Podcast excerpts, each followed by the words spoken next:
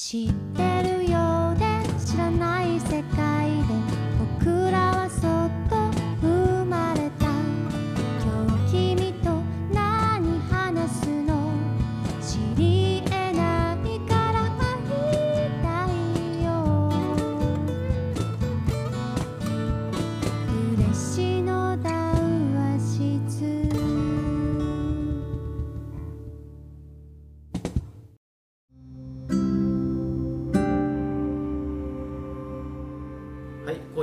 まりました。佐賀嬉野温泉で夜な夜な繰り広げられる秘密の談話室。旅館大村屋の北川健太が市内外で活躍するさまざまなゲストとともに対話形式でそれぞれの物語ナラティブを語り合う番組です。今回のゲストは太田製作所代表の太田正信さんです。太田さんよろしくお願いしはい、よろます、しくお願いします。太田さん久しぶりですね、はい、久しぶりですね。本当、いつあったっけっていうぐらいの太田さん肩書き的には今何て言ってるんですか？肩書きですか？わかりやすい。その農家ハンターとか昔言ってたじゃないですか？ああ、そうですね。もう今農家やってないんで、うん。ただのハンター。ハンターハンターですね。わかりました。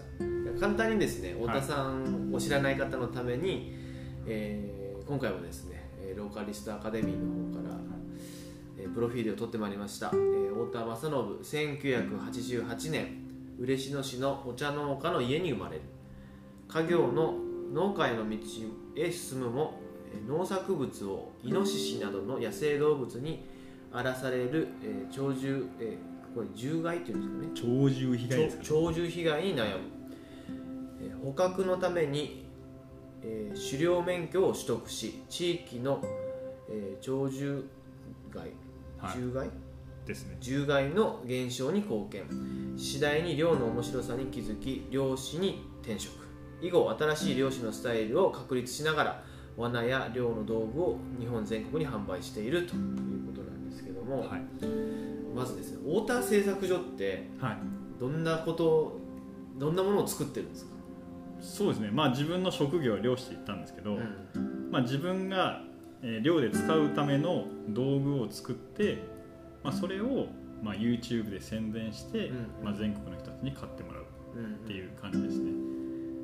まあ例えばどんな商品があるんですか？例えばですね、あのーまあメインがメインというか、まあ、例えばイノシシとか鹿とかそれを餌でおびき寄せて、まあ、檻の中に閉じ込める箱罠っていうものだったりとか、うん。あと、まあ、こう歩いてて、まあ、よくこうイノシシが捕まってるとかこう足をこう捕まえられてるとかはい。聞くじゃないですか、はい。そういう、まあ、くくり罠っていうんですけど、うんうん。そういうくくり罠を作って販売したりとか、まあ、あとあの、まあ、捕まった後ですね、うん。それを、まあ、仕留めるための道具だったりとかを作って販売してます、今あのオンラインのページを見てるんですけども、うん結構これってはい、リーズナブルなんじゃないですか？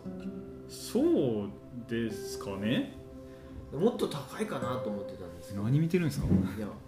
ああ箱罠とか。そうですね。まあ箱罠はまあ言ったら1個まあ4万とか7万とかうんうんするんですけど、うん。まあそれで被害が減ればうん。安いもんかなって思いますけどね、まあ、壊れもしないんで、うんうん。なるほどですね。結構商品動いてますか？そうですね。これからあの狩猟猟期が始まるんでそれに向けてもう全国各地の人たちが、まあ、その準備をするために買ってくれ感じですーそう料金って大体どれぐらいの時期なの？猟期は、えー、と11月から3月なんですけど、はい11月から。はい、普通の人たちはですね。ただそのイノシシとか鹿が多いと地域はもう年中捕まえていいですよ。捕まえてくださいっていう感じでうんある地域がほとんどですね。うんうんなるほどですね。その辺僕もあんまり詳しくないんですけど、まあ、その時期にそのいわゆる狩猟免許をはいはい。取った人が山の中でそういうイノシシだったりアナグマだったりみたいな、はいはいはい。その山を荒らしてるものをこうなんですか捕まえる。捕まえることができるっていう。そう。まあ、あの狩猟免許っていうのは狩猟をするためにその、まあ、楽しんで狩猟してくださいっていうために、まあ、あるんですけど、ん。まあ、その今そのイイノシシとか鹿が増えすぎてるので、うん。その狩猟免許を持っている人たちに、そのよかっ免許持ってるんでよかったらその年中捕まえてイノシシとか鹿を減らしてくれませんかっていうのがうん。有害駆除なるほど。っていう感じでね1匹いくらであそうです。はいはい。ほ補助というか、はい。奨励金みたいのが報報奨金ね。奨金っていうのが来るっていうことまですね、あ、あの俗に言う懸賞金ですよね。研修 結構、はい佐賀とかこの嬉野地域って多いんですか？そういうことやってくれる。そうですね。まあそのまあ今見えるその嬉野町だけで、うん。まあ狩猟免許を持たれている方は30人ぐらいですね。けどまあほとんどその農家の人たちが自分の畑を守るためにうんうん。そのイノシシをイノシシを捕まえるのには免許がいった県が、えー免許を取ったみたいな。いわゆるその罠でも免許がいるってことですか？そうですね、うん。そのイノシシを捕まえること自体が免許がいるっていう。魚を釣りとは違ってやっぱりその野生動物を捕まえるのに免許がいるっていう感じ。またその鉄砲でバンとかはまた違う話ってことですそうですね。まあ狩猟免許とまあもう一つその猟銃の所持許可ってあるんですよね、まあその車を普通の人たちは車買えると思うんですけど、はい。なんかこう車を買うためにその審査があるみたいうんな誰も彼も銃を持っていいわけじゃないので、うんはい。あのその審査は警察がして、うん。まあ、ちゃんとした人だったらあの鉄砲持っていいよなるほ自分もちゃんとした人なんで持ってたっていうちゃんとした人なんです そうそう。ちゃんと人で人に見えないけどな。でこの前更新があったんですよ、はい。更新があってその17枚ぐらい書類を揃えて提出するまあ、そういうのはやっぱり普通の人たちはできん。へー。県がやっぱりちゃんとした人が通るっていう感じですね、実はうちのですね、はい。おじいちゃんも漁師で。ああなんか言ってましたねそれ。だって僕は会ったことないんですけど 父が若い時も亡くなってるあのでーそうなんですね。まあ、大村屋の先々代ですよね、はいはいはいはい北川健一っていうんですけど、はい。はいそのおじいちゃんの剣をもらって僕健健太なんですよ。へいつかは漁しないといけないかなって思ってはいるんですけど、そうはいなんですよね。あとね太田さんとはその嬉野の猟友会っていうのがはいはい会があって毎回こうはい。大村屋でですね、はい。あの供養とはい。その後の懇親会みたいなのをやっていただいたのが、まあ、さ初めて会ったのはそういう感じですよね。そうだとうん。そうですね。その時はあの北川健太さんっていう存在すら知らなかった。そうそうですただこうなんか若い人がなんかこう 手に前あの前に手を組んでなんか立ってるなっていうぐらいだったと思います。そうですよね。であれなんですけど生い立ちなんですけど、はいはい。そのお茶農家に帰ってくる前まではどこにいたんですか？茶農家に帰ってくる前は自分高校卒業して自衛隊に行ってたんですよ。あ自衛隊。はいあの長崎の大村に駐屯地があるんですけど、ん。そこにそこで働いててう、ん。でまあ辞めて帰ってきたっていう。感じです、それがおいくつの時ですか？はまあ二十歳ですね。あー 2, 二十歳。年しかいなかったんで、自衛隊にはで二十歳で収納して、まあ、家のお茶農家を手伝ってはい。とか一緒に仕事をしてたっていう感じですかね、そうです。うん、そんな中でその漁というかこのイノシシに行くまでのそのプロセスというかやっぱりそのイノシシ被害が多かったっていうのが一番のきっかけです、そうですね。その自分が収納してまあなんかイノシシがいるっていうことは聞いてたんですよ。うん、その収穫前夜に畑を荒らすみたいなうんうんでまあ自分は見たことなかったんですけどもう本当収穫直前になんか変わってるんですね景色が。いこうこう稲穂が立ってるのがこうなんかこうなんか通った跡があってうん。その先でこうなんかミステリーサークルができてるんですよ。あそれはこうイノシシがこう寝っ転がったりとかしてでこうできたさ踏み荒らした後っていう感じですね。そういうのを見てうわこいつらせっかくお前育ててきた時に絶滅させてやろうっていうちょっとあの 反逆精神から狩猟免許を取ったっていう感じですね。そうですよね、まあ、そういうお米の畑もそうですけどお茶畑とかもそうですよね。はい、茶畑は多分ご存知かもしれないんですけどその石垣を崩したりとか、うんうん。こう茶畑の畝間を掘ったりとかですね、うん。あのまあ場合によってはこう茶の木を抜いたりしてるんですよね。そう根っこを食べたりするんですよね。いや根っこの近くにこうミミズがいたりとか。あそういうのを食べるんですその山芋とか。うん。こうなんかずっと探してるんですよ。うんまあイノシシはだいたい1日8時間なんか食べ物を探してるって言われてるうん。ぐらいこうなんかこう掘って餌を探してるのがたまたまそれがこう畑に当たってしまったみたいなうん。感じになるんですよ。ねなるほどね。その二十歳帰ってきてそういう被害の状況を目の当たりにして、はい。えらっしゃったと思うんですけどその子供の頃はそういうイノシシの被害って少なかったってことですか？そうですね。なんか本当高校の時になんか友達がなんかイノシシ見たとかうん。言ってたんですよ。はいはい。でそのへーっていう感じでその畑を荒らしてるとか全然うん。知らなかったんですけどででその時にそのなんかイノシシ捕まえたら5000円もらえるらしいよみたいあなえ何それ？みたいな。えお小遣い稼ぎ。ままさかそういうなんかこう捕まえてくれたその畑を荒らすイノシシを捕まえてくれたお礼の5000円っていうのは存在知らなかったもう本当その収納して知ったっていう感じですね、その農業被害があるっていうのが。ーでもその僕らのそのいわゆる親とかおじいちゃん世代の時よりかはやっぱ今の方がいはい。そういう被害って大きい、あもう全然多いみたいですね。ただ昔からイノシシ被害はあったらしいんですよ。あったんですよね、はいはい。うんうん。で本当にその吉田の山奥とかは、まあ、いな昔からイノシシがいたって。うんうん。でそういうところがやっぱりこう対策してってずっとこう下に置いてってっていう、うん。みたいですねその被害がこう広がっていった理由っていうのはないろんな理由があるんでしょうそうですね。まあ人、まあ、やっぱりその耕作放棄地が増えたとか言われてるじゃないですか、はい。耕作放棄地が増えたとか山が荒れてったとかでやっぱりその山で生活している人たちはその自分の生計を守らなくちゃいけないので、けど、うん。こう電気柵とか、うん。まあ、イヤーメッシュとかこう畑をしっかり守るんですよね。はい。そしたらこうイノシシがこう入れなくなってはい。ちょっと他のところに行こうかとか探して。でだんだんだんだんだんだんこう。範囲を広げていくっていうことですね。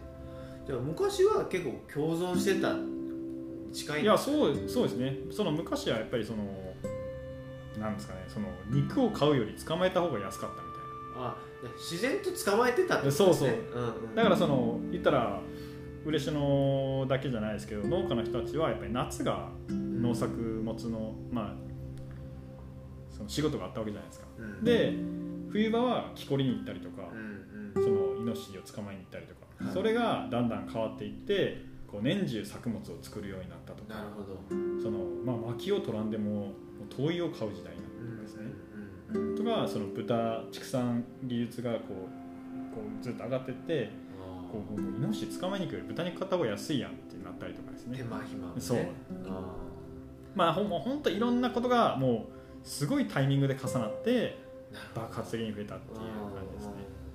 で今までその農家とか、まあ、山村地域の,、はいそのある意味循環がうん。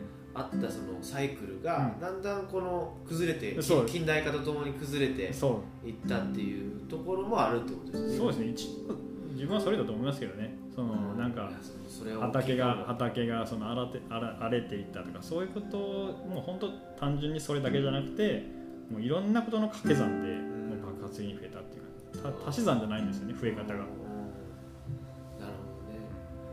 僕の小さい時のですねい。初めてのイノシシの思い出が、どうだったかな。井出川地かどっかの山奥の知り合いの家に親に連れられて行った時に、ああ。の家の前にこうわ罠というか檻がああ。って そこにイノシシがあもうめちゃくちゃでかいのがいたのをすごい覚えてます、へ僕らあれじゃないですか。シティボーイじゃないですか。え いやでも自分も 自分もイノシシを初めて見たのは高校の時ですよ、あじゃあシティボーイです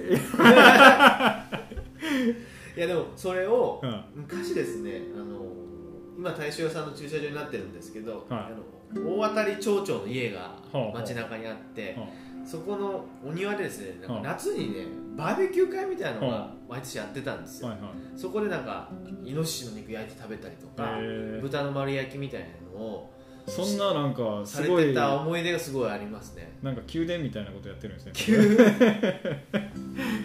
そうそうそう。へそうなんですねまあそういうなんですかねやっぱり山の山村の生活が変わってきたっていうところがやっぱ大きいんでしょうね、ある程度やっぱりあの食べないといけない。えそうですよ。あの一番は食べて減らすっていううんうん。のが一番いいかなって思いますけどね。なるほどですね。でも今イノシシと別にその、はい。アライグマはいはい。の問題もあるっていうはいはい。ことを聞いたんですけどアライグマも多いんですアライグマがですねもう4月から今110頭ぐらい捕まえてますもんね。へえイノシシよりは小さいそれちっちゃい。もうあのね猫と一緒みたいな感じですね。ほう。それはどういった被害を？アライグマはそのい家に入り込んだりとか空き家ですね。家に？まあ人が住んでるところにも入り込むんですけどその屋根裏に住んでうん。出産したりとかあー。糞尿を垂らしたりとか。あとあとその、まあ、畑にも入ってその、まあ、いろんな野菜も食べるし果物も食べるし、ーうん。っていうそのイノシシが足でとイノシシが届かないところまで全部食べてしまうっ結構イノシシはここ数年で減ってはきたんですか？いや減ってはないと思いますよ、ただ太田さんとかがみんなが取らなかったらもっと増えてるそうそう。へえそうなんですね。まあただこれ以上増えることはないかなっていうあそうですか。感じはしますね、うん。そのまあいろいろ研究がされてるんですけどうん。あのイノシシの生息数とかはそのまあバケツで考えたらいいみたいバケツ。な例えば大きい山だったら大きいバケツ。うん。ちっちゃい山だったら小さいバケツでうん。ここに入るイノシシの数は限られてると。なるほど、そこから溢れ出たものは、まあ、他のところに行くけどうん。そこで生息できるイノシシの数は限られていると。なるほどね。感じで、まあ、それでまあ溢れたものが、まあ、他の地域に行って増えるってことはあるけど例えばと自分の隣の山のイノシシの数がこれ以上増えるってことは、まあ、まずないかなるほどですね。あのこの番組でも前あの唐津の離島であ。あのオーガニックの化粧品の原材料を作ってる三田さんの話聞いたんですけど、はい。イノシシが島にも泳いで渡ってくるらしいですね。あのもうあいつらゲリラですからね。すごいですよね。イノシシ泳ぐんだと。いやもうなんか犬かあの犬より犬かきがうまいって言われますから 犬より。なるほどですねその日本のその農業のその鳥獣被害っていうのはすごく大きいんですよ。はいはいはい。まあ何億とか大体例えばしあまあ鹿とかイノシシとか猿とかいろんな被害全部合わせて200億とか言われてますね。結構なもんですね。そうですね。なんでまあ嬉野で年間1000万円分の被害とかでしたかね今嬉野の中に太田さんの罠ってどれぐらいあるんですか、自分の罠ですか？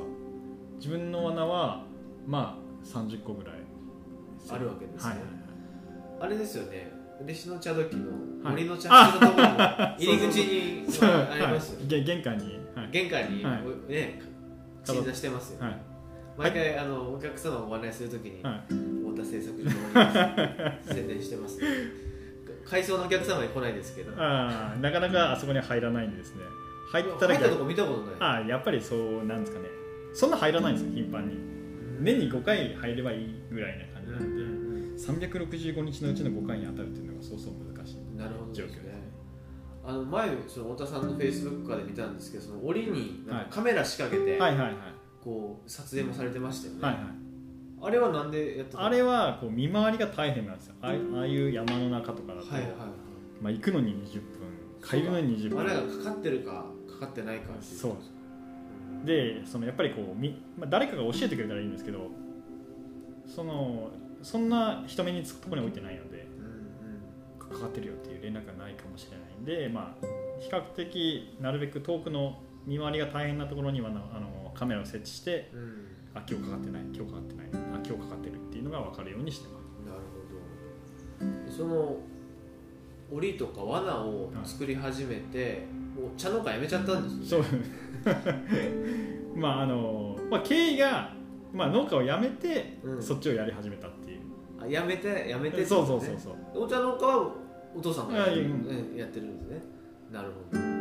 でその罠を作るそのはい技術ってもともとあったんですか、あのその農家の時から作ってたんですよね、うんうん。そのまあ畑の、まあ、さっき言った畑が荒らされてでクソこいつら絶滅させてやろう。ね。う捕まえるためにはどうしたらいいんだこうもう罠を設置するうんみたいな。でなるほど。じゃあ罠を買わんといかんとかと思って見たら10万ぐらいするんですよね罠が。高いですね。えこんな人ってまあもう二十歳そこそこの少年に買えるものじゃないという。で何を思ったかこう作ろうと思ったんですよねうん。罠を。でまあ最初こうまあ他にも設置してる人がいるので、まあ、それを見よう見まねで真似して作って。うん。もちろん最初の罠とかこう扉が落ちにくかったりとかですね。あそういうあなるほど。こういうふうにやると失敗するんだっていうのでこう少しずつ修正しながら。でこうどんどん罠を増やしてってまあたまたまですね、まあ、こうこれはこう売れるぐらい綺麗にできたなっていう。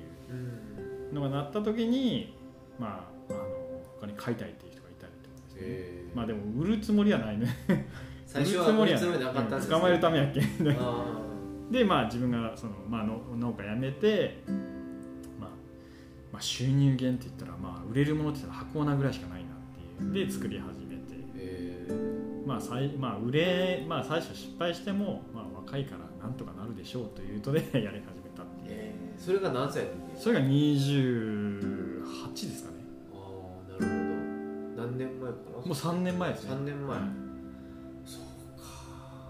そうなんですね。そうなんですよ。その時は大変でしたね。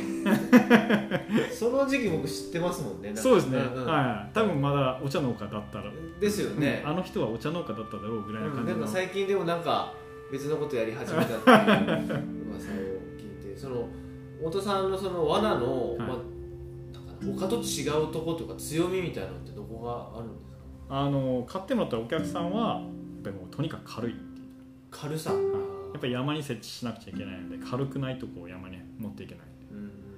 で重い罠はこう一度設置したらもう二度と動かしたくないっていう、うん、それはありますよね。素材が違うってことですか？まあ、素材も違いますし構造、まあ、作り方とも結構違うのでうんそれでだいぶ軽くなってっていううん感じですね、まあ、自分が一番最初は作りやすくてで動かしやすいように隠せんといかんねっていう感じで最初作り始めて。でまあそれが需要があったんで、まあ、今ちょっとずつ買ってもらってるって感じですね。なるほど。他に結構ライバル会社っているんですか？ああいますよ。そのやっぱりその大量、まあ、安くて大量生産していわゆるちょっと中中規模大企業みたいなはいはいはい。大きい会社が作られてる、そうですね。えーまあ、そういうところでやっぱりこだわりが違うわけですよもう軽さしかないですけどね。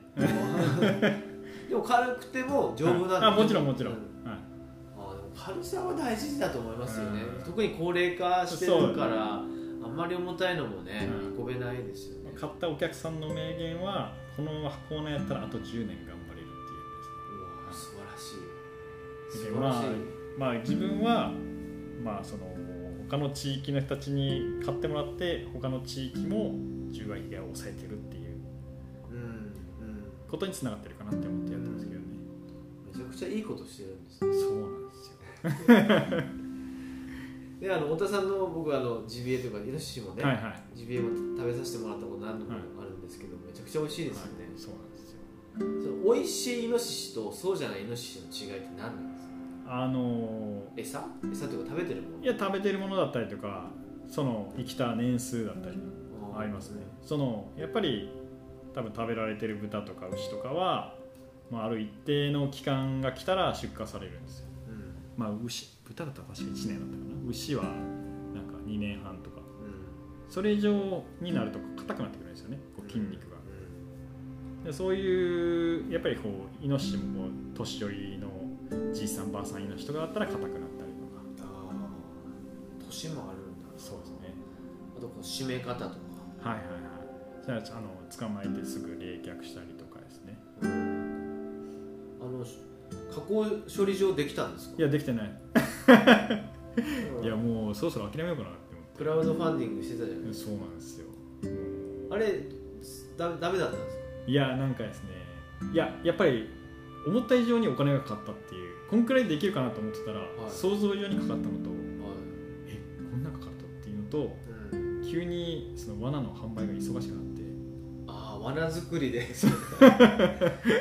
なんかこう自分めっちゃ取れるからこれはこう処理場やったらいけるやんと思ったら、うん。急にそのそれずっと YouTube にアップしてたら、うん。あ太田製作所の罠は取れるぞっていうのが口コミで広がって、ちょっと別の副作用があってですねその罠の注文がかなり多くなってうんうん。もう処理場はもう無理なんじゃない？か自分が捕まえれんくなったことですよ。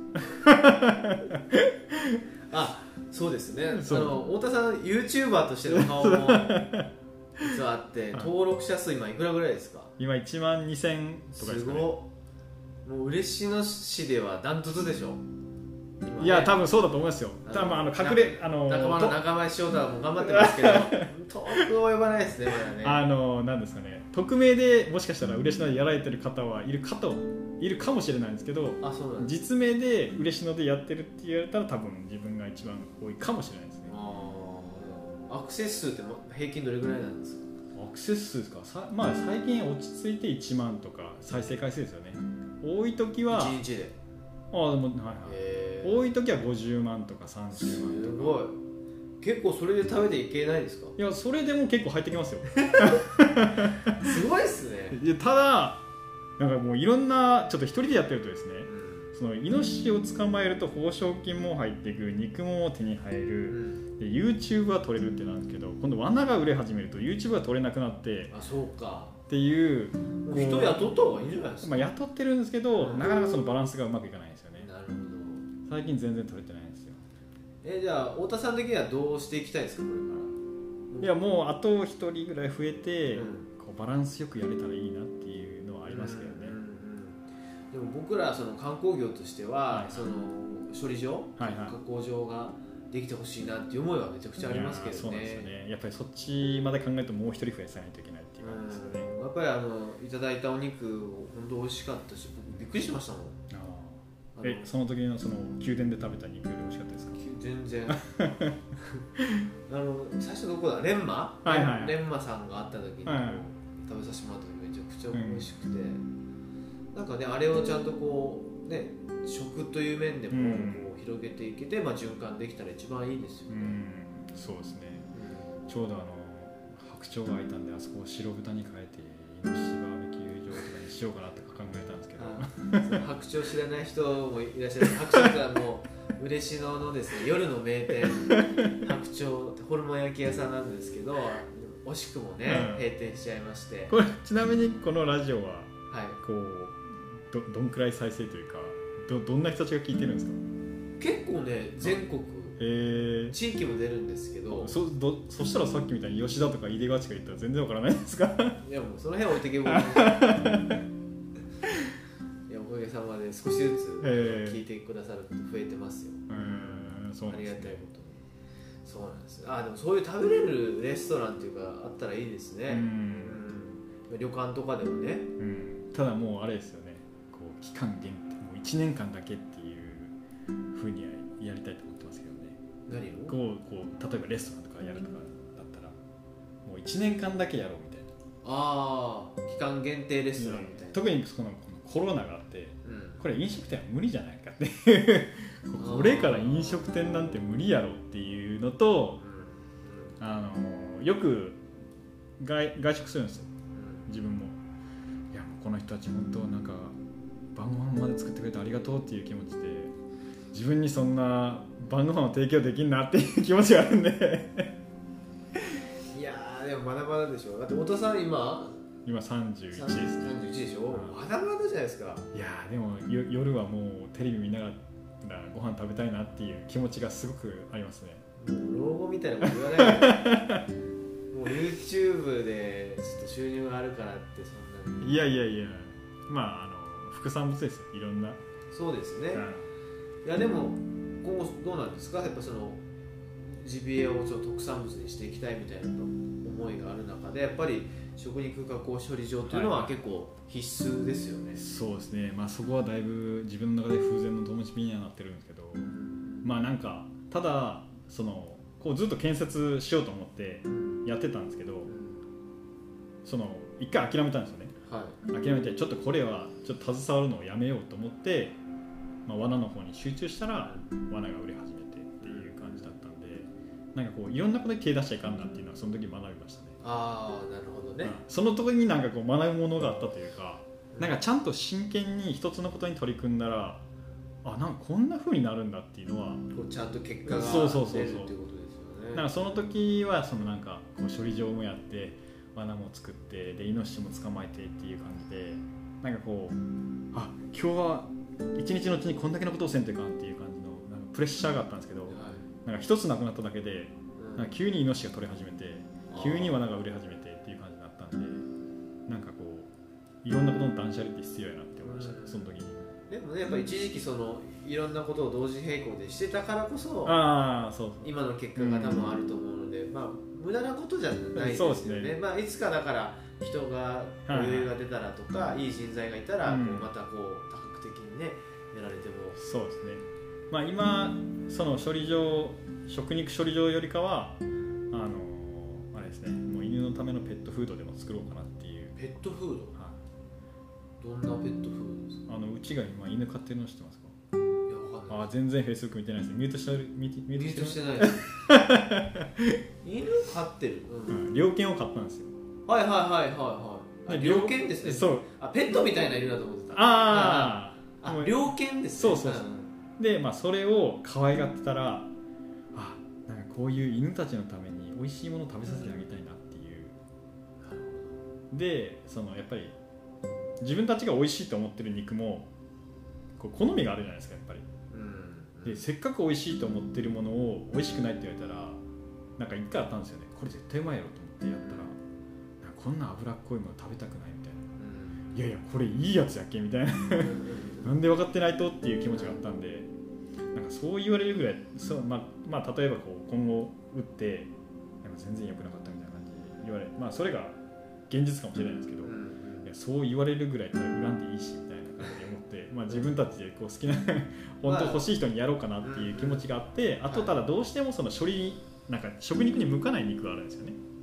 脂身がなかったりとかうん。硬い肉だったりとか。うそういうのがその犬は食べるんですよ。喜んで逆に。んはあはあはあ。脂身のない方がいいしうんうん。逆に骨を食べたいしみたいああなるほど。じゃあイノシシ肉をペット用のなそう。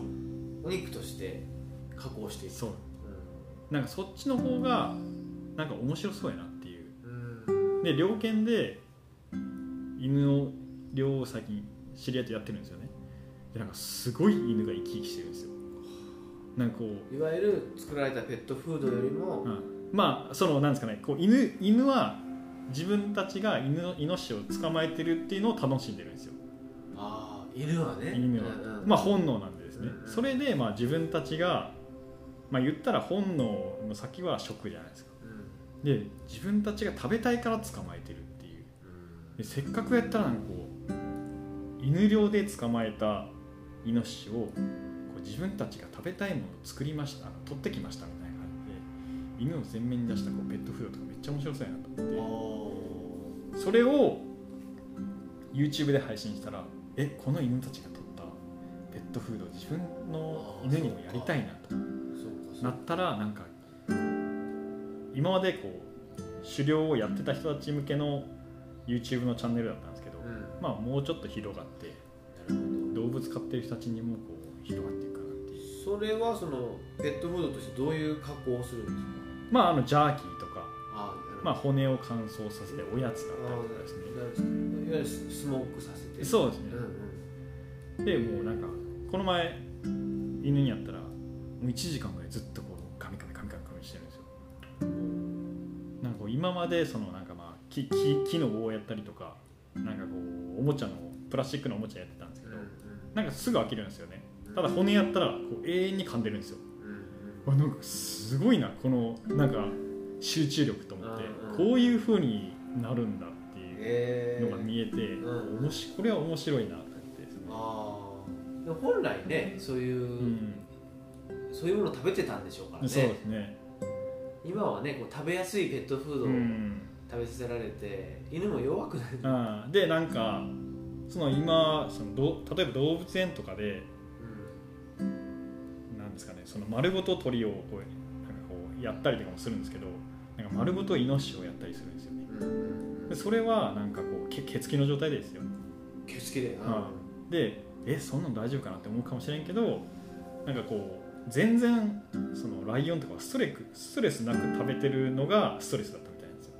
こうちょっとこの毛邪魔だなっていうちょっとそのストレスを与えてやることによってなんか自然な本能に戻れるみたいなるほどななんかこう全然ストレスフリーすぎるとストレスになるっていうあ考えもなくもなるしなんでなんかそういうなんかこう硬いものをあげ犬にあげたりとかうんこう食べることに工夫させたりするだけで、うん。まあ、それがちょっとストレスになってうん。いい感じにこう健康になるみたいいやストレスイコール悪いものだって僕らはどこかに刷り込まれてるけどある意味その人間が生きていく中とか生き物が生きていく中では必要なものではあるんですよね。うんそうみたいですね。やっぱり抵抗力がつくとか、いろいろね歯が強くなるとか、うん。骨が強くなるとかいろんな面があるんで今はね特に人間なんてこうど便利になろう便利になろうってずっとしてきたけど、今からはそうじゃない未来が来るかもしれないですよね。なんかその今も本当知り合いの犬猟についてって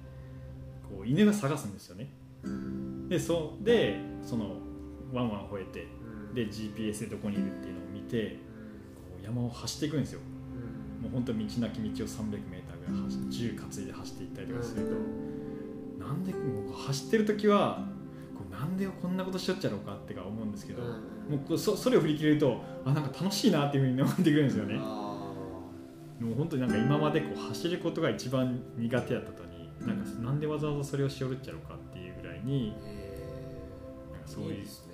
うん。なんか太田さんって一日どういう生活してるんですか？一日ですか？今最近ですねちょっとパートさんが今休んでてもうすぐ復帰するんですけど朝出社したらそのいろんなさショップのネットショップの注文をこうかメールで確認して。メールで確認して発送伝票作って箱詰めしてっていうので午前中が終わってではあひ昼気づいたと思ったらなんかまたいろんな電話がかかってきてっていうのを対応してたら、もう夕方やったっていう感じですね。はあ、いつ作ってるんですか、檻。罠ですか？罠は。罠は今社員が作ってます。ええでもう完全山の人じゃないですね、その生活。いやだからもう早くパートさんに帰ってきてって言ってるんですけど、うん。まあ来週来週復帰するんですけどね。東京での生活と変わんないじゃないですか。なんかほん、まあ、そのパートさんがいた時は、まあ、自分がこうちゃんと山見回ってこうやって YouTube 上げてっていう感じで来てたんですけど。最近 YouTube ね、あんまり更新されてないですもんね。見てるんですかちゃんと？見てますよ。あ本当ですか？ああそうなんですよ。全然撮れてないんですよ最近、ね。そうそういう状況なんですよ。あそうか、じゃあ早くパートさんもしこれ聞いてる人があのうちで働きたいって言ったらいたらですね。いるんじゃないですか。っていうか、僕ちょっと思ったのは、その太田さんの活動とか生活をん。観光とつなげられないかなって、結構前から思ってるんですよ。だから今の生活は多分ダメですけどねずっと今のずっとパソコンに向かってますからね今。で例えばですよ、なはな来週月曜日ははい。太田さんと一緒にそのあの罠を見回りに行くはい。たツアーじゃないですけど。トゥクトゥクで。トゥクトゥクで。トゥクトゥクまあ途中までトゥクトゥクで、うんとかなんかその太田さんのそのスケジュールがはい。1週間ぐらいこう分かれば、うこうそこ出してですよ。んうん。参加したい人がついていくみたいななるほどですね。なんか自分もそういうのをこうやりたいなと思ったんですけどこれなかなかですねこう月曜日に月曜日にイノシシさんたちかかってねってかかってくれないですよね。いなくてもいいじゃないですか。なるほどですね。うん。うん。なんかそのいない現実もいいなっていう感じ例えば案内料で例えば5000円払ったから絶対 NC がいないといけないっていう人は来ないと思うんですーよ。うん。だって自然の設備だから。テーマパークじゃないんだから。まあ季節によってはうん。もう毎日のようにかかる時はあるんでですね、うん。そういう時はいいかもしれないですけどね。いやなんかですそのグリーンツーリズムというか農業観光みたいなものってなんかすごくこう僕寂しい部分って感じててですね、はい。例えばその観光牧場とかあとなんですかね果樹園とか。完全に観光のために作られたうん。フォーマットの中でうん。楽しませるうん。装置であって全然ふあの自然の山のものじゃないんです、うん。だからそれがなんかめちゃくちゃ寂しいというか僕が観光客として行った時とか。うん。よりも観光農園じゃない普通の山あいの果樹園に歩いていくとか、うん、なんかな。そういうこと。今日の農家さんの作業を手伝うとかですよ。なんかそっちの方があリアルなんじゃないかな。えー、なんか自分は農家だったんですけどそそういうことは全然考えなかったですね。なんか今日で今日は観光向きじゃないんじゃないいやそれがなんか最近僕はその観光とその日常って今まで僕ら分けて考えてたじゃないですか、でもそれってプロデュースされたものとか、うん。結構こう装飾されたものあであってリアルじゃないしだんだんそれが過剰になってきてうん。いわゆるそのパッケージ化されたうん。商品になっちゃう。観光商品になってしまう。なってしまってると思うんですよね、うん。じゃなくて本当にこの今嬉野にある日常とか農家さんの日常とか商店街の人の日常にこう入り込むもう会話見るみたいな。だからそういう方が僕は感動するしそういう人が増えてると思うんですよ。えで今の、えー僕いいろんな全国の方とお話ししてて暮らし観光っていうテーマではい。いろんな勉強会したり話をしたりとかやってるんですけど、まあこの番組でもいつもお話しするんですけど神奈川の真鶴町っていう港町。はい。のちっちゃい町。もともと観光の町ではないんですけど、そこに真鶴出版っていうゲストハウスがうんできてでその方が何するかというと初めてのお客様にはチェックインの時にチェックイン終わってから一緒に街を歩くんですよ。ほであお肉屋さんにちょっと入って「お肉屋のなんとかさん今日はあの嬉野からお越しの北川さんです」とかこう街の人を紹介して回るんですよ。そしたらなんかあこの街にちょっと住んでる気分になるというか。えでそれも全然観光化されてないんですよ。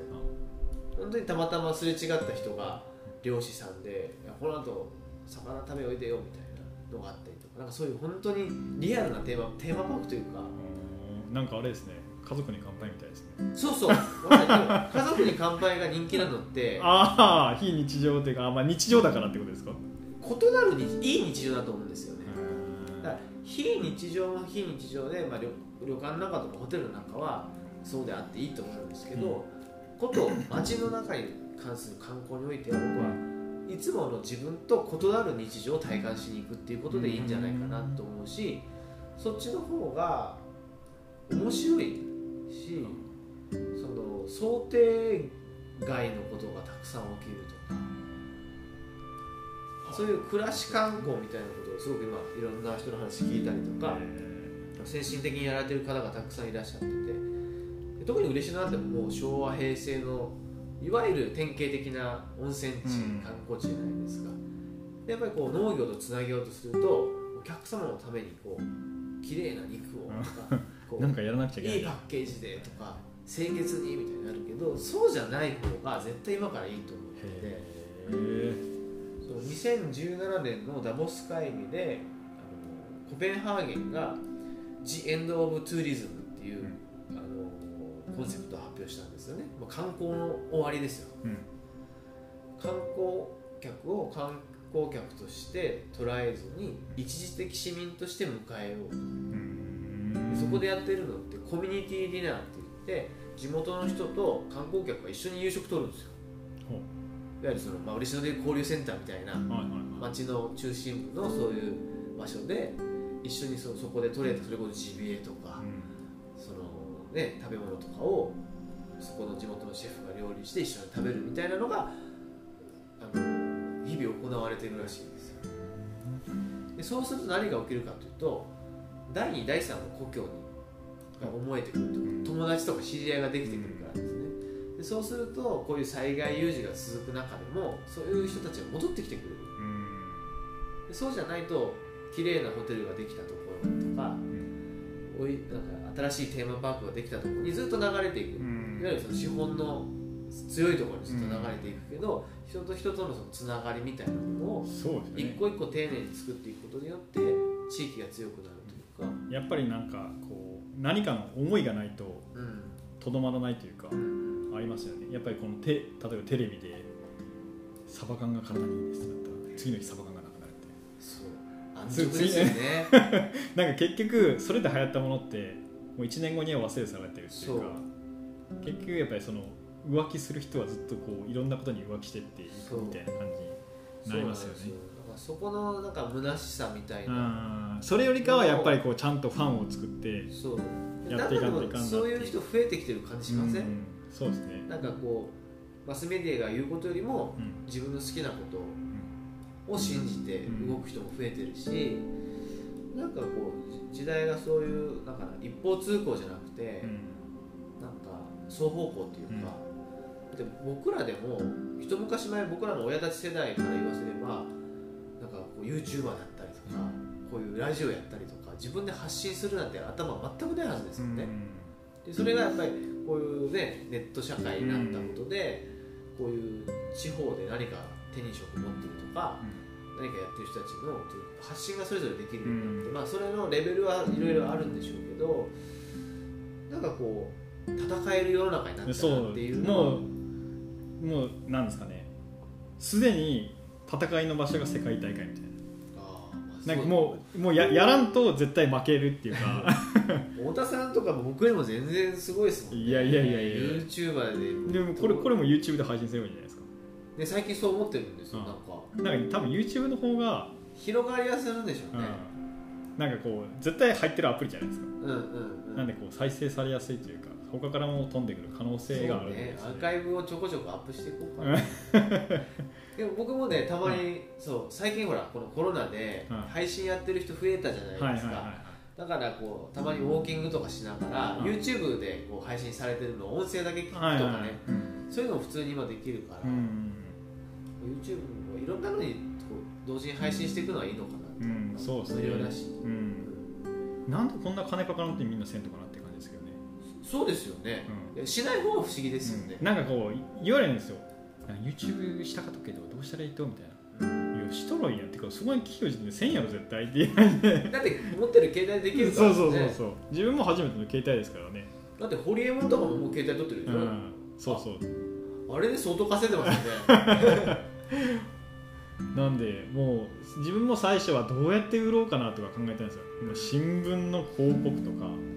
普通そうですね。かどういうふうにやったらいいのかなと思って、まあ、たまたま YouTube で、まあ、紹介というかそのイノシシをこうとどめの刺し方というかそれをあの最初上げたんですよね。そしたらなんかそれが異常に再生されてうん。なんかただほただ箱罠の紹介するのは全然なんか再生されなかったんですよ。でこう仕留め方をこうにこうピックアップして動画を上げたらそこから再生数が増えてまあなんかこうやっぱりこう言われますけどね。なんでこんな動画上げるんだ感じで言われるけど嫌いな人は嫌いうん。まあこのまあ「How to 動画で上げてるっていう感じでやってたんでそこからこうやっぱりあこんな顔出しもしてこんなみんなやりたくないことをやってくれる人がいるんだみたいな感じでこう信用してもらってそこからこうあこの人箱穴も売ってるんやねって箱穴買ってみようかと。でくくり穴売っとるってくくり穴買ってみようかみたいな。でそこからこう増えてってで捕まえた動画をどんどん上げてったらやっぱ大田製作所の感じで広がってでいった広がって売れ出したということですね。あれは自分で編集もしてるんですか？もちろんもちろん。え最初奥さんにやらせてもらったんですけどえはい。やっぱりこうなんかこう自分の言いたいことが切れ切られたりというかうん。こうもういろんなんかこう噛んだところをカットしたりとかですね。こうカットの間とかがこうなかなか合わなくてあーまあ、やっぱりちゃんとやっぱり自分でせんなあかんねんっていうさかうん。太田さんが二十歳で帰ってきた時にはこんなことになってるといやそう。です10 13年11年。とか11年。はいそうか。で僕が帰ってきて12年なんでほぼ一緒あの時期に帰ってきてるんですね。えー。でもなんかね楽しいでしょ？うんいや楽しいですよ。うん。いや楽しくなかったら、まあ、続いてないというかうんうん。楽しいからやってるだけでうん。全然そのきついとも思ってないし、うんうんうん。っていう感じですよね元お茶農家としてうん。どうですか嬉野茶。嬉野茶いやいいんじゃないですか？今元気になってますか？うん。うんどうなんですかね？はっきり言ってというか。ななんか皆さん皆さん言うのがうん。なんかお茶は苦しいって言わないですか？言いますね。いやじゃあやめたらいいやんって思いますけどね。いやそんななんか生活できんくらいだったらやめたらいいやんっていうもう一度きの人生やっとけっていうですけど、ね、なんかこう義務感みたいのがあるんですかね。なんか先祖から。で伝統受け継いだ伝統をみたいなのがあるんですか？でも言ってもですねそのお茶何百500年ぐらいの歴史でしたっけ？うんうん。言ったら500年前は他の仕事してたわけですからね。そうそうそう西暦2000年のうちの500年しかやってないんだから、ん。他にやっていいんじゃないのっていうふうに思いますけど、神様レベルのの仕方ですよ いやだってなんかこうなくなる仕事ってあるじゃないですか。だって炭鉱炭鉱だってなくなったじゃないですか、うん。でなんかこういや炭鉱は町のその主産業だから守らなくちゃいけないってどこの町も言ってないからなんか特にそんなきついんだったらやめればっていう感じまあがしますけど、ねまあまあそうですよね、うん。いやでも家族のためにもそうそう、ねでまあそれでもやっぱりやるっていうのは楽しいからやってるからとかその何かの思いがあるからやってるんだと思うけどうんなんかこう会う人会うたびになんかいやもう今年のうちは大変きつかったとか言う去年も言われたっていう感じだっけん。ああそういう人たちはやめてもいいんじゃないのわかる。あのあれですよね。あのすごい中学校とか高校の時思い出しましたよ。なんかつきついアピールする人いますよ。あ昨日テスト勉強もう寝てない。あ ー辛いみたいな。言わんでいいのにみたいなますよね、だけどなんかこうまあそういう人たちにはまあ未来はないかなって思うんですけどあなんか最近まあそれ言ってて思ったのが思ったのがなんかこうフェイスブックとかでなんかこう愚痴言う人たちはもう自分ミュートしてますね、ーあー僕も苦手ですね。う んなんかこう全然面白くない人たちはもうミュートして自分のタイムラインを汚す人たちなんで、うんうんうんうん。えなんかそんなこんなこうみんな見る場で悪口言わんでいいやみたいな感じの人たちは全部ミュートうんうんうん。なんんか前向きにねそうそうそうそう。なんかこうペーってこうおちゃらけてやったらいいやんっていう感じなんで。そうそう。だってエンタメなんでね、うそうそうそうそう。なんか自分のフェイスブックの場合は、まあ人まあ、人を誰か笑わせたらいいなぐらいな感じで投稿してるっていうのはありますね、へー。太田さんってあなんか他にやりたい職業なかったんですか？やりたい職業ですか？10代20代初期の。いやなんかこうか思い出すとなんかこう公務員になりたいと思ったんですよ。なんで？えなんか安定してるからって思ったんですよね。ああでもなんかこう今考えるとなんでそんなこと思い立っちゃうかっていううんふうになんかもっと遊んだらいいやんっていう。なんか今はこう、まあ、たまあ、発今は発送業務に追われてるんですけどうん。なんかイノシシ捕まえて、まあ、報奨金もらってこう YouTube 投稿してうん。なんか全国の人から見られて最高の生活やなと思うんですよね。そうですよね。めっちゃ楽しいですよね。いやそうめっちゃ楽しいですよ。だからどんな職業にも絶対楽しい道はそう。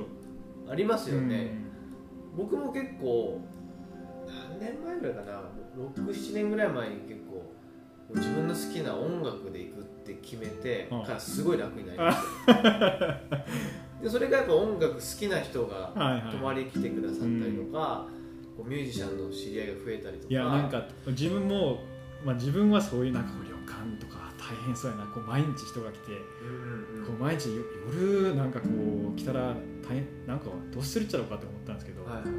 なんかそういう自分はこう音楽好きなんで音楽好きな人来てくださいって言ったらその話ができる人たちが来たら最高ですよね、自分もこう狩猟やってるんで狩猟なんかこう面白い話聞かせてくださいって言ったらこうやっぱりこういろんな電話かかってくるんですよ、うん。でこうこう女イノシシ捕まえてよとか LINE 来たりとか、うん。そうですよね。でこのあの太田製作所のまだちょっとこういうふうに改改造したんだけどみたいな。感じの,、こう自分のホームページに上げたら上げたらもうなんかいやありがとうなんかうちのなんか改造採用してくれてありがとうみたいな。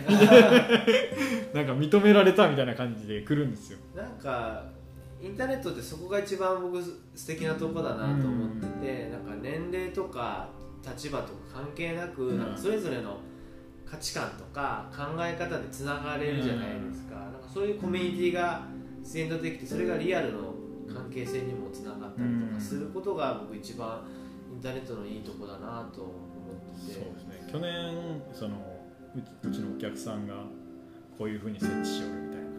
でこれいっぱい捕まえるよっていうので、まあ、遊びに行ったりとか北海道まで行ったんですよね。それで。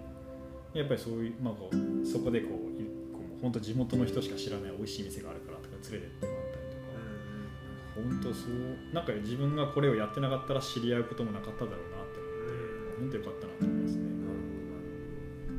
じゃあこれからもあれですね。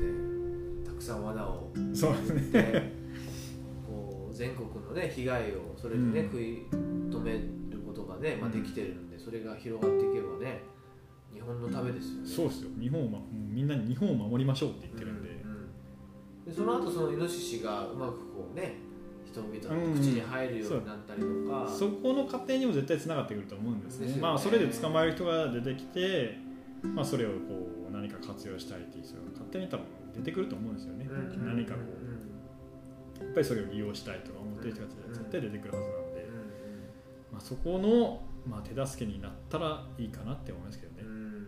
いいですね。そのうちもう大きい工場を作んないといけないですね。いやあ、あのほ細く長く細くあ大事ですね。あ分かる。僕もう僕もよく言うんですよ。細く長く。あのあれですもんね。結構もう電話もかかってくるし人人も来たら困るんで。うんなるべく人は来ないでくださいって書いてる対応に対応でね一日終わったそうそうそうそうりしますもんねでもねそれも大事だと思いますよ。わざと来てくれる人ってすごいじゃないですか、まあ確かに来てくれるのはありがたいんですけど、うんなんかこうよなんかちょっと変わってる人が多いんですよね、ああそこをちょっと未然に防ぐ、ああまあそれは大事ですね。そうかそうか。うん。そうなんだ。ね今年何かやろうと思ってることとかあるんですか？新しく。今年ですか？今年あと3ヶ月ですよね、あ今年というかこれから。ああそうですね。やっぱりあ犬を育てるっていう。うんうんうん。育てる？あその猟犬を。そうです。うんうん。その猟犬をまあ販売するというか。いやいやそこまでは考えてないんですけど、うん。なんかこう自分のまあそれは楽しいんでですね。うんうん楽しみを究極にするためにうん。犬を頑張って育てようっていう、えーたくさんってことですかそれは猟たくさんまあ最大5頭までぐらいかなって思ってるんですけど、その犬たちのこう活躍を見てみたいなってああどういうものが生まれてくるかっていう。まあさっきのねジャーキーの話じゃないですけどそう。いったアイディアも出てくるしですね。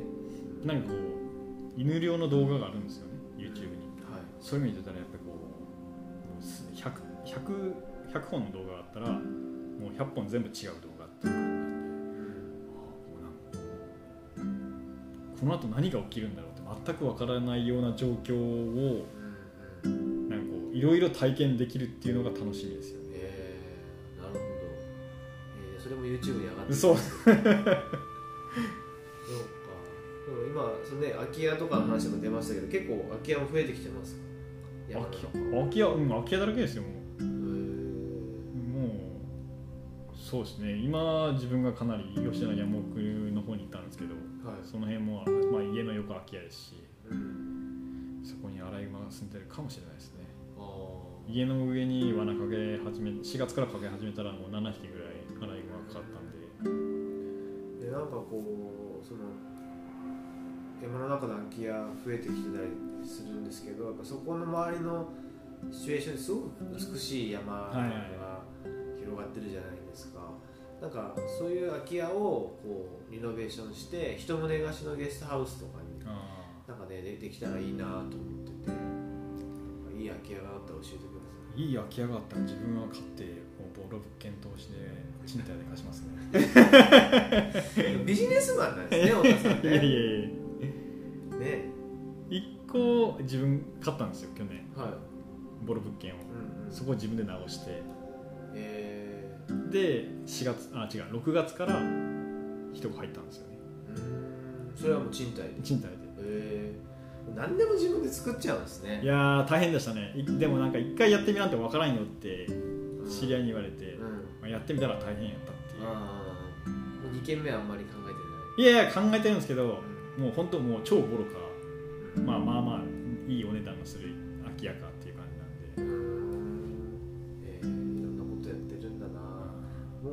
もう農家ハンターでもないですし もうハンターでもなくなってるっていうこの太田正信の変わり身の速さってすごいですよ今日は何のために呼ばれたんだっていうぐらいな。いや現在何考えてるのかなっていやでもなんかまあ本当いろんなことやりたいですよね。なんかこいうや素晴らしい。こうまあもちろんその一つのことを極めるのは大事かと思うんですけどまあそのボロ物件投資とかうんうん。なんかこうまあまあ思い浮かぶのはその犬を育てたりとかボロ物件投資とかっていう感じでは思い考えてるんですけど、うんまあ、本当いろんなことをやりたいっていううん感じですね。なんかこう太田さんの話聞いてると本当にその変わり身の速さって悪い言葉じゃなくてあなんかすごくあの気持ちいいんですよね。もなんか自分の本能とあと周りのリアクションと反応の文句がままに自分が変わっていくっていう。ですごくそれ自然なことだと思ってて、さっきのなんか伝統を守るじゃないですけど、うん。まあそれに固執する思いももちろんすごい美しいものだと思うんですけどで結局僕らってちっちゃい存在で、はこの自然の摂理とか世の中の流れに上がらえないところってやっぱあって、やっぱその流れにやっぱりこう身を委ねながらあ自分が変わっていくっていうあの術も持ってないと、うん。あのやってられないなっていう時ありますよね。なんかあれですよね。ちょっと、まあ、自分が漁をやり始めてあなんか、まあ、細々ではあるんですけどうん。あこういうふうに、まあ、生きていけるんだって思ったらうんうん。なんかこういろんなこう興味を持ったことはとにかくやらんといかんねっていうのがありましたね。うん。なんでそういうふうにこういろんなことに興味、まあ、YouTube でも分かりもう何でも見れますからね。うん。YouTube によったらこうなんかこうやりたい欲しか湧かないっていううんうん。感じですよね。確かに。うちの子供とかもいつも YouTube 見てますけどこうやっぱ感化されてなんかこう作り出しますよね。YouTube で出てたあれ作りたいとか言ってこう段ボールとかでこう作ったりとか、あれはなんかた普通のテレビとか子供用の本読んでてもあそこまでならないなと思う、なんかもうやっぱり動画でこうどういうふうにやるかっていうもう完全に分かるじゃないですか。うんうんなんかここまで言われてやらんとはもう興味がないかやる気がないかっていう感じなんで、まあ、やりたいと思ったらやればいいかなっていう。なんかこう必要な道具も分かるしその必要なそのコストも分かるしうん。それでコスト的にできるかどうかでできるってなったらやるだけっていう感じですよね。大体のことが今 YouTube に How to で出てますそうそうそうそう。なかったらあげればいいんですよ。それお金になるからそうか。それを探してるんですね それ大事ですよね。でも全世界の人のうん。知識のこうなんですかね。こう集大成みたいなところありますよね、だからエアコンの分解掃除をしたいと思ったら出てくる。そうそうそうそだから業者に頼んで何万取られる。うのいいけど自分でやろうと思えばできる、うん。まあ、家を DIY するのも何でもですね、うんそうかだ自分が覚えてないだけなんですよね、うん。文句言ってる人はね、まあ自分の場合はそのその狩猟のその止めさと止めの刺し方とかうん。そのまあなんでなかったのかわからないんですけどその罠の設置方法とかあんまなかったんですよ。うんうん。それをその上げたらたまたまヒットしたっていうのはありますね。だからこう検索した人がほとんどこっちに来るんですよ。他にないからですそう。よたまたまその、まあ、ニッチな超マニアックな分野だったっていうのがうんうん。まあ運が良かったっていう感じですよね。でそれがね今の商売にもつながってるし、みんなやればいいんだようね、ん。なんかこのいやなんかこのモデルってみんな誰でもできるしこういうふうにやった人たち、まあ、やっぱ顔出ししてなんかこんなやってるんですよって言ったら誰？もうこんなここまでやって信用しない人いないやろもうよっぽど嫌いな人じゃない限り買わないっていう。うんなんで、あとその里山というか山の中の生活の、はい。なんかなす術みたいな。生活の術ですか？狩猟免許を取るだけとかその林業？あの間伐をこうやってするとかあですね。山をすこう育てていくとか、そのまあ田舎のおばあちゃんのその生活うん。なんかこういう漬物を作るとか,、うん。なんか昔のおばあちゃんって何でも作ってたじゃないですか。洋服でも何でも基本的に DIY ですよね、うん。だからもう自分家にばあちゃんいたらずっとばあちゃんの動画撮ってればいいんですよ。そうですよね、なんかこうえ漬物ってこういうふうにつけるんだみたいな。うん。本当はこういうふうにつけるんやねっていうのどうをこれ頑張ってもやっぱり田舎のおばちゃんにもらう漬物の方が美味しいですもんね。ああ確かに。でそのハウトゥーとかあとうん。それこそさっき白鳥ので話出ましたけど、はいはい。店のああいうローカルの名店みたいな味をちゃんとハウトゥーとして残す、うんうんだってもう白鳥の味誰も再現できないですよ。あれ太田さんは残しおばちゃん口説いて作り方とかこううん残してたら相当アクセスあーなるほど。でもそれってなんかいやでい文化や歴史ですようん地域のなんなんですかね。やっぱりホームページだけでも発信できると思うんですけど、まあ、自分は YouTube で発信してるじゃないですか、なんかちょっと発信するだけでなんかこうなんか商業圏内というか絶対集まるはずですもんね。うん。そんなこう佐賀県内にその YouTube で、まあ、例えば健太さんが YouTube で旅館紹介するじゃないですか。うん。他のところやってなかったらやっぱり長崎とか佐賀とかあ長崎とか福岡から YouTube 見てたまたま来ましたみたいな感じの人がこう寄ってくると思うんですよね。うんなんかそれを、まあ、なんかお茶農家やったらいいし米農家やったらいいし、うん。なんかそれだけでこう人は絶対来るのにな確かになタバコ吸ってる暇あったらそれで取った方がマシですよね。本当そうですよね。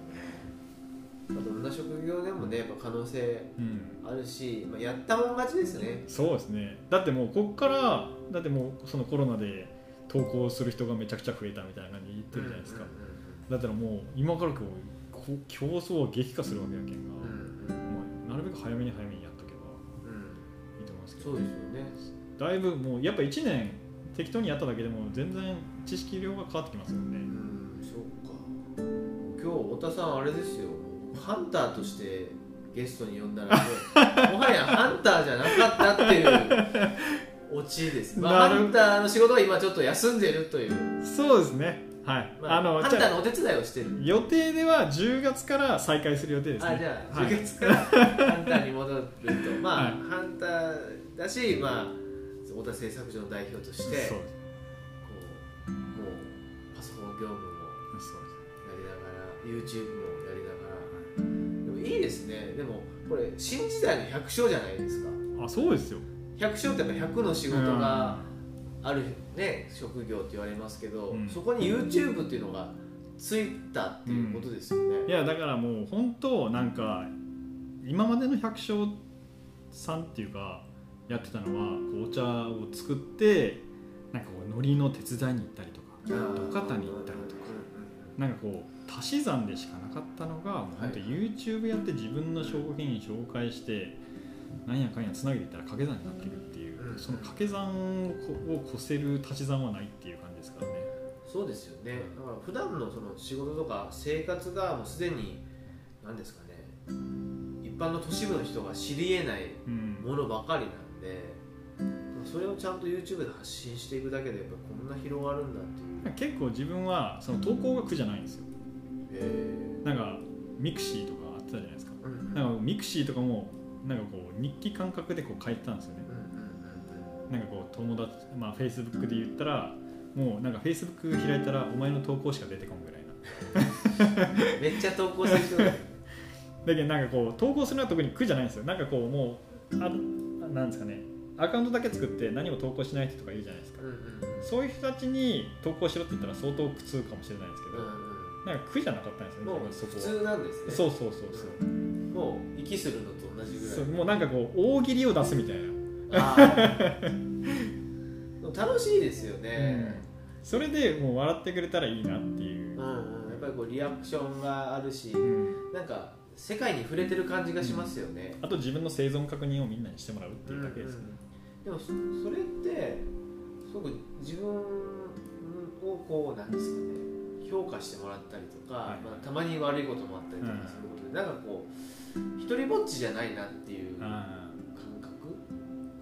自分の存在確認みたいな、ーうんそうですね。でやっぱりそのなんかファンを作っまあファンを作っていくというかもう自分は楽しんでやってただけなんですけど、うんもう本当なんかチャンネル登録者数が300人ぐらいの時からなんか東京の人がと登録してくれてたんですよね。